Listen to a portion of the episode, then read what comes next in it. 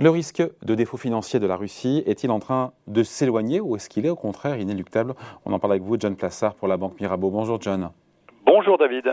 Merci d'être là avec nous. C'est important parce qu'on l'a largement évoqué, hein, c'est un risque possible. Beaucoup d'agences de notation euh, ont largement dégradé et nous ont dit que le défaut était quasi inévitable. Tout aujourd'hui, les agences de notation nous l'ont dit. Sauf qu'hier, la Russie nous a dit avoir payé un, avoir effectué un versement pour régler donc une première échéance, pardon, être précis sur des obligations souveraines, 117 millions de dollars euh, de coupons. JP Morgan, la banque JP Morgan dit avoir reçu les fonds destinés donc au paiement de ses intérêts sur les obligations souveraines russes.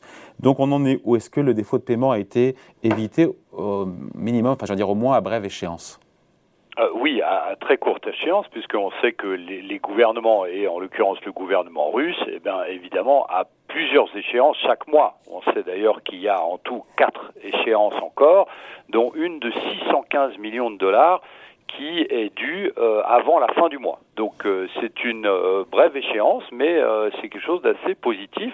Et on a vu notamment les CDS, c'est-à-dire les, les, risques de défaut qui se sont littéralement effondrés, en tout cas sur le très court terme.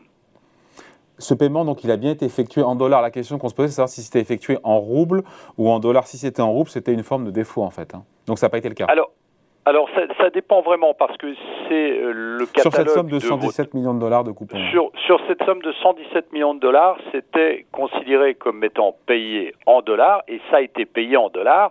Il est clair que si le, euh, la Russie avait payé en roubles la contrepartie, eh bien ça aurait été une forme de défaut puisque ça ne, ça ne respecte pas le catalogue de cet emprunt que font les investisseurs lorsque ils, euh, ils investissent dans la dette russe.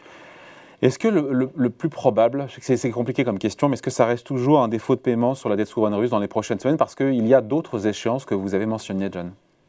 Bah, écoutez, ce qu'on a vu, c'est quand l'intervention, la guerre en Ukraine, donc le 24 février dernier et euh, hier, donc ce remboursement, on voit que le gouvernement fait tout pour rembourser sa dette. C'est la même chose aussi pour les entreprises hein, qui ont des dettes. On peut parler de Gazprom, de Rosneft, etc.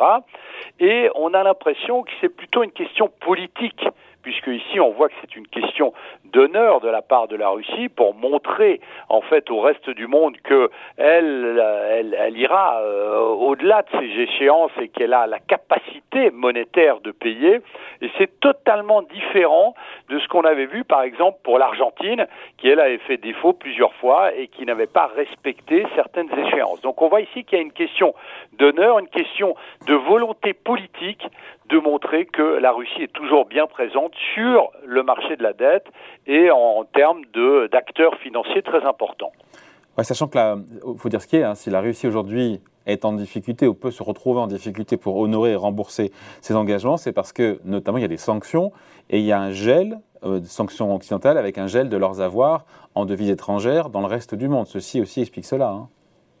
Oui, tout à fait. Alors, euh, ce qu'on sait, c'est que la Banque centrale russe s'est fait geler, comme on dit, euh, la moitié de ses avoirs. Donc, elle aurait de disponible accès à 350, 340 milliards de dollars. Mais euh, on ne sait pas forcément comment elle va pouvoir l'utiliser parce qu'elle n'a pas accès à SWIFT. SWIFT, c'est la communication interbancaire pour envoyer les fonds.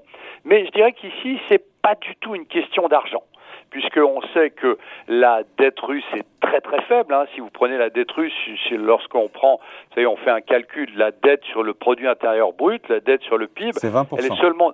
Oui, même pas. Elle est de 17%, alors que la France, c'est 103%, les États-Unis, c'est 130%. Donc, euh, on a une dette extrêmement faible qui est notamment due à la remise à zéro du compteur en 1998 lorsque euh, la Russie a fait défaut sur des roubles, en l'occurrence à l'époque, mais on avait tout remis à zéro puisque le, pays avait fait défaut. Donc aujourd'hui, c'est pas un problème d'argent, c'est plutôt un problème d'accès à l'argent et de savoir si effectivement les gouvernements étrangers, euh, et notamment les États-Unis, vont laisser la Russie rembourser leurs créanciers.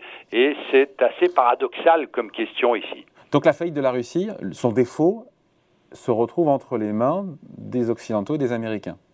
Oui, tout à fait clairement, puisqu'on sait que la Russie euh, engrange toujours énormément d'argent avec euh, la, tout ce qu'elle vend, c'est-à-dire l'énergie qu'elle vend, que ce soit le pétrole ou le gaz. Et il y a notamment une statistique qui est très importante et qui apparaît assez incroyable, c'est que par jour, David, la Russie engrange 350 millions de dollars pour les ventes de pétrole et 200 millions pour le gaz par jour, c'est-à-dire 550 millions de dollars tous les jours avec ce qu'elle vend. Donc on voit que là, il n'y a aucun problème d'argent. On voit qu'il y a un excédent commercial qui est très très important euh, en Russie, euh, notamment l'année passée. Mais c'est vraiment, c'est comme vous l'avez dit, David, c'est le fait que les gouvernements étrangers laissent ou non euh, les Russes rembourser leurs dettes. Et je répète ici, c'est une situation extrêmement paradoxale, puisque si euh, la Russie fait défaut, eh c'est en grande partie dû à l'absence d'accès à ces euh, dollars ou ces pétrodollars, comme on peut dire, euh, qui sont déterminés par les gouvernements étrangers. Qu'est-ce qui se passe encore une fois? Imaginons bah, voilà, qu'il y ait ce, défaut provoqué indirectement par les, Occidentaux. Qu'est-ce qui se passe pour les détenteurs? Est-ce qu'on sait qui sont les détenteurs, encore une fois, qui ont des créances sur cette dette russe? Qui sont les créanciers? Pour eux, c'est une paume, on imagine. Est-ce que c'est une paume à 100% Et puis, est-ce que ce sera de nature, encore une fois, ce défaut russe, euh, bah, de nouveau à pousser les marchés à tanguer et à, un accès de nervosité euh, le moment venu? Bah, écoutez, aujourd'hui, déjà, pour savoir qui détient la, dette russe, c'est surtout des investisseurs institutionnels. Vous savez, c'est des fonds de pension, des, fonds spéculatifs, des entreprises. On sait notamment que les gestionnaires d'actifs que sont PIMCO et BlackRock. Oui, BlackRock qui a dit avoir euh, fait une paume, enfin avoir réévalué je sais pas comment on dit, euh, c'est une sorte de réévaluation, enfin d'une perte de 17 milliards de dollars, je crois. J'ai vu passer Exactement. Tout, à fait. Et, puis pour ceux, pour les investisseurs, donc est-ce que c'est une perte à 100% Pas forcément puisqu'on voit que si pour une société, euh, imaginons que Gazprom fasse défaut, eh bien, vous pouvez espérer toucher quelque chose de la liquidation des, actifs. Pour un État, évidemment, c'est différent, c'est soit ou zéro, donc une, perte totale, ou s'il y a une restructuration de la dette, et vous savez, vous vous souvenez, David, en, en Argentine, il y a souvent eu ça, euh, il y a ce qu'on appelle un haircut, c'est-à-dire qu'on baisse ce que le gouvernement devait aux, euh, créanciers, et où euh, vous avez un allongement de la maturité de la dette et où un plus petit coupon. Donc euh, fondamentalement, c'est normalement on ne perd pas tout, mais effectivement, bien évidemment, il y a un risque là-dessus. Alors, ce qu'il faut juste rappeler, c'est que, comme je disais avant, la dernière, le dernier défaut de la Russie, c'était en 1998 sur euh, la dette intérieure, donc en, rouble, pardon, mais le dernier défaut de la Russie en devises étrangères, eh bien, c'était 1918 il y a exactement 104 ans de ça. Donc on voit que ce serait un, événement extrêmement rare pour un pays comme la Russie. On se dit quoi? On se quitte là-dessus, John. On se dit quoi? On se dit qu'on écoute les agences de notation qui nous disent euh, de manière concertée que le, le, défaut est quasi inévitable, ou on se dit que voilà, euh, c'est une, une bonne surprise de voir que la Russie a pu payer ses 117 millions de dollars de coupons à JP Morgan? Ben, on, on, dirait une chose, c'est que la première, la première, c'est que le gouvernement russe veut, euh, comme on l'a dit avant, veut rembourser sa dette en dollars parce qu'elle montre, euh, comme on l'a dit euh, au reste du monde, qu'elle a cette puissance économique.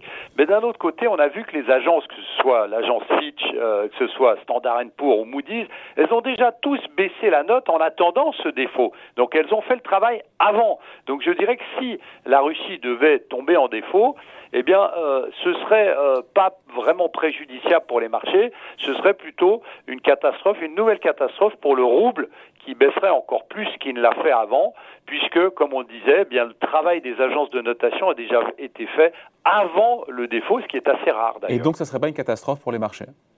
Pas réellement, ce serait, comme on a dit pour les devises, on verrait des très fortes devises, ce serait catastrophique pour l'économie, l'économie russe, mais globalement pour nos marchés, que ce soit les marchés européens ou américains, eh bien ce serait, ce serait euh, pas réellement un choc euh, comme on aurait pu s'attendre si on avait eu la même circonstance il y a un an, alors que la Russie n'avait pas euh, envahi l'Ukraine. Voilà, merci beaucoup. Explication signée John Plassard pour la banque Mirabeau. Merci John. Merci David. Salut, bon week-end.